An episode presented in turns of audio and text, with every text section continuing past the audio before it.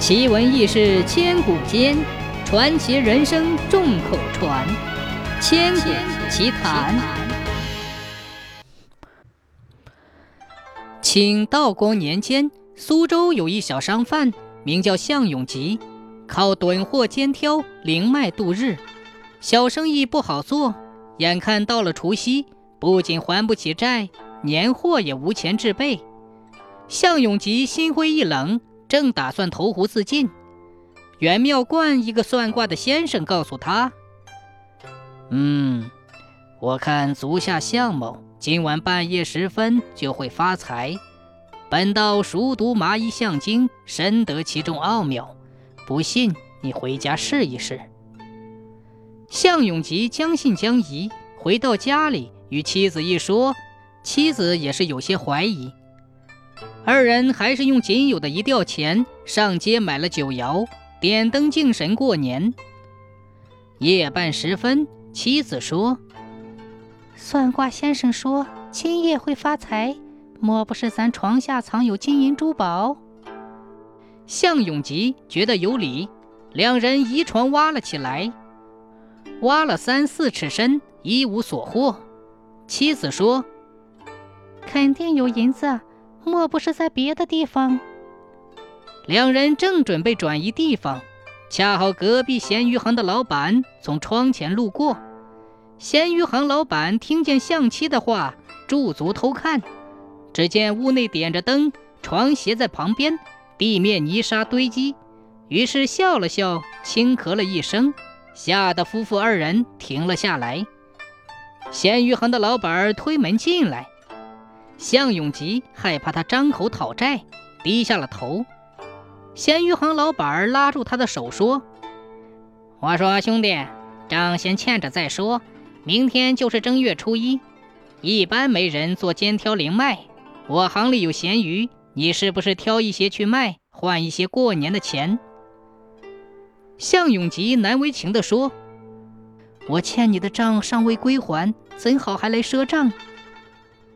咸鱼行老板慷慨地说：“啊，没关系，你卖了咸鱼以后再付钱吧。”当夜，向永吉就去咸鱼行扛回一捆咸鱼。他拆开咸鱼的装袋，意外地发现咸鱼捆内裹有一两碎银。天哪！算卦先生的卦显灵了。夫妻俩暗暗的高兴，藏好银子。第二天，向永吉肩挑着咸鱼到大街小巷去推销，很快就卖完了。向永吉很高兴，去咸鱼行付钱时，又赊取了一捆咸鱼，回家拆开来看，仍果有一两银子。向永吉惊异的合不拢嘴，当下跑到咸鱼行问老板总共积压了多少捆咸鱼。咸鱼行老板说，库房内还有一万多捆。向永吉喜不自禁地说：“那那这些鱼我全包了。”向永吉把一万多捆咸鱼拉回来，迫不及待地拆开鱼捆，一一寻找。奇怪的是，一万多捆咸鱼里再也找不到半星银子。看着满屋堆放的咸鱼，觉得浑身虚脱，这才后悔因贪了小便宜而吃了大亏。无奈之际。夫妻二人只好痛下决心，振作精神，起早摸黑，背扛肩挑，四处去推销咸鱼。奔波了一个多月，总算是赶天气暖之前把一万多捆咸鱼卖完了。夫妻两人一结账，不仅还清了所有的欠债，还大有盈余。向咸鱼行老板交赊销款时，向永吉额外的多付了二两银子。老板问他是怎么回事。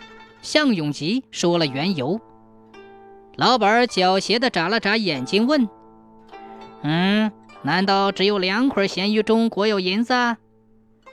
向永吉据实相告，老板哈哈大笑说：“这就对了，那是我有意放进去的。要不我那一万多捆的积压货，你肯为我全部推销吗？不过你也赚了一大笔钱呐。”不是形势所逼迫，你敢做那么大的生意吗？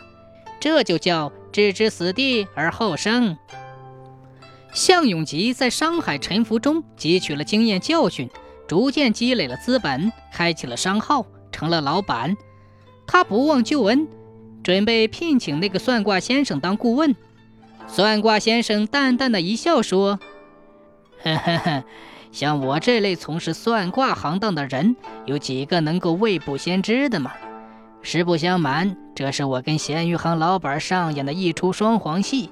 因为自身经历过许多的坎坷，又有职业的原因，我能阅人。我一眼看出你只是一时受困，只要肯吃苦，将来一定会有所作为。”于是故意编造了一个半夜得财的谎言，挽救了你。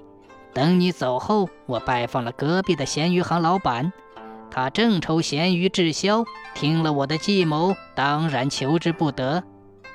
记住，小伙子，人生在世，只要不绝望，就会有东山再起的一天。